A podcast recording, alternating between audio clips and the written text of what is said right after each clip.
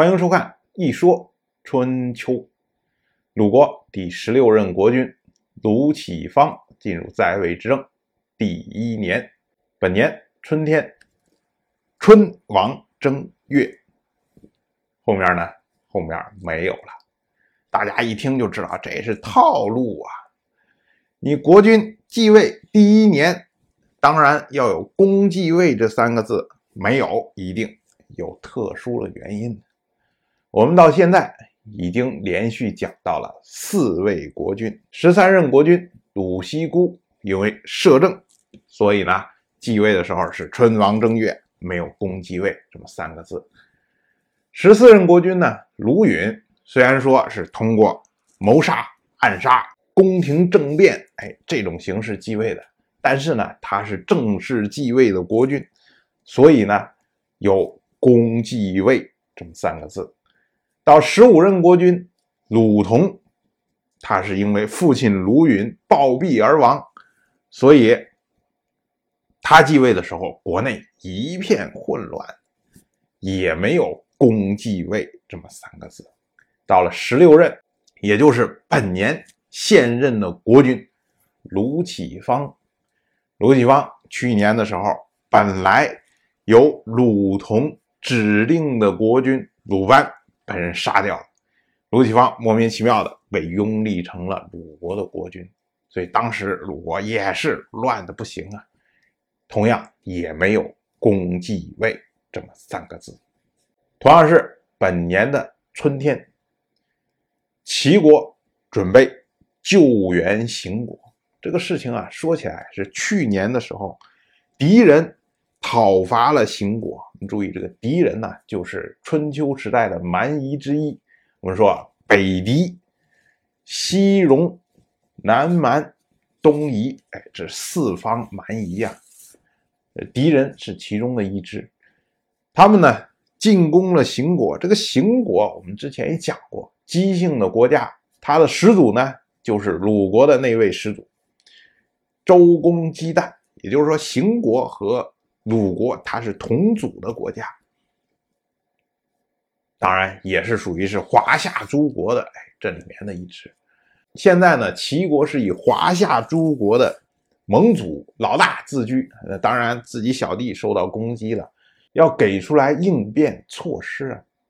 所以呢，齐国的国君齐小白哎就把他的智囊管夷吾给找过来，跟管夷吾商量说，哎，这个事儿到底该怎么办？管夷吾就说啊，说这个戎狄啊，就像豺狼一样，不能让他们满足，因为你让他满足之后呢，他就贪得无厌、得寸进尺，不停的向你索取，所以我们不能让他满足，我们要制止他。然后华夏诸国这亲密的关系不能随意抛弃呀，这都是我们盟友、我们小弟，我们把他抛弃掉了，我们还做什么盟主啊？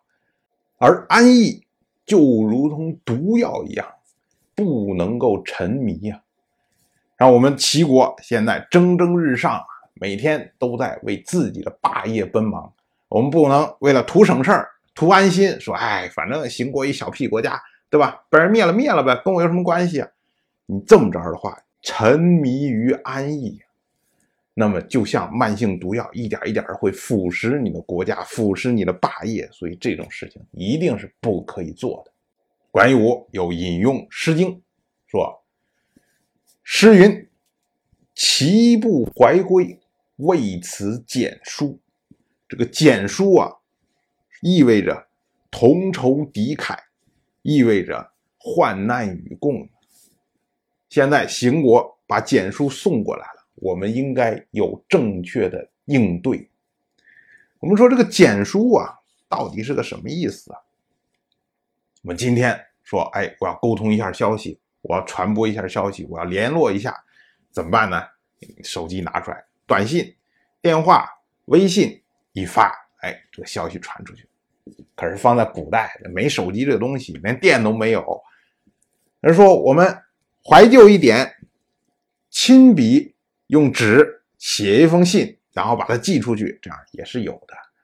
但是要说啊，纸这个东西啊，一般说呢是东汉蔡伦发明造纸术。当然，我们说这蔡伦实际上他是改良了造纸术。现在已经找到证据，说在西汉的时候已经有了比较早期的纸，但是那也是西汉。我们讲的是春秋时代，到西汉还有好几百年呢。所以啊，在春秋时代，你要说写拿纸写一封书信，哎，这种事儿做不到。那怎么办呢？就要用竹简。我竹简就是我们从这个竹子上面青竹上面，然后刻下来这些竹片子。为了防虫防蛀，利于保存，所以呢，这些竹片子拿到之后呢，先要放到火上去烤。烤的时候呢，这些水分从这竹片子上边慢慢出来，哎，就好像这个竹片子在流汗一样。所以呢，这些竹片子也被称为汗青。汗就是流汗的汗，青就是青竹的青，所以称为汗青。我们说文天祥啊那句名句说：“留取丹青照汗青。”哎，这个汗青说的就是这些竹片子。这竹片子呢，烤好了之后。要写字的时候呢，哎，要用毛笔，染上墨，然后呢，咔写在上面。要擦掉的时候呢，这没有橡皮擦，就拿出来小刀，把上面字一点一点的刮掉。我们今天说，哎，要文具盒里面、铅笔盒里面放上铅笔和橡皮，放在春秋时代就是毛笔和小刀。所以呢，在当时。做这些文书工作的这些官员也被称为刀笔吏，说的就是这个，就一手拿着刀，一手拿着笔，然后写字的时候用笔，擦字的时候用刀。当时的这个竹简呢，最早的时候并没有一定的定制，说我这个竹简就是多长就是多长，有长有短，短的呢就是一尺多一点，长的呢有两尺四寸。当然，你不管多长的竹简，你写上几十个字，也就到了顶点。那我要写更多字怎么办呢？哎，我就需要把这竹简一枚一枚的用丝线穿起来，穿成册。我们今天说成书成册，其实大家看“册”这个字，就是一个竹简一个竹简中间一横，哎，把它连起来，就这么一个象形字。穿成册之后呢？如果要保存的时候，我们就把这些一册的这些竹简，几十个竹简连起来了以后，然后呢一卷，把它卷成一卷然后呢放在旁边，再卷一卷堆上去，再卷一卷堆上去。所以我们现在说书，说第几卷，第几卷，第几卷，哎，说的就是这个，就是一卷儿，这就是一卷，再弄一卷儿，这第二卷，这么个意思。如果需要保密的时候呢，还会有泥封，也就是说我这个竹简。打成卷儿之后，我在外面拿泥糊上之后，然后扣一个自己的章。这样的话呢，这个泥干了之后，如果路上有人把这竹简偷偷拆开了，哎，这个泥封就坏掉。所以那边拿出来一看，泥封坏了，就说明这个竹简是被人偷看过。我们看西方讲究的所谓蜡封，就是一封信写好之后，然后呢，蜡烛烧化了，往上一滴，然后拿章啪一盖。盖一个封印，这样的话，你要是信偷偷拆开了，蜡封坏了，就说明这个信被人看过了。其实都是一个意思。我们说啊，这个竹简说有的是一支，有的是多支，有的是多支就要穿起来。但是在国家有危难的时候，往往顾不及呀，说来不及，说我写很多竹简，然后还要穿好了之后，然后打成卷儿，然后再搭上泥封，然后送出去，来不及了。这时候怎么办呢？随便拿根一根剪，他写上几个字，然后呢，找人就赶快往外送啊。所以这个就是所谓“齐不怀归，为此简书”的这个简书，指的就是一根简的这种书，其实就是说是告急信呢。这就是为什么说简书意味着是同仇敌忾，为意味着是患难与共。如果大家不是患难与共的话，这个告急信根本就不会送给你。送给你的意思就是，我认为我们是患难与共的，所以我请求你来帮助我，就这么个意思。最后啊，关于武就说说这样的告急信来了，那么请您依照这个告急信上的说法去救援邢国。小白一听说，哎，这有道理啊。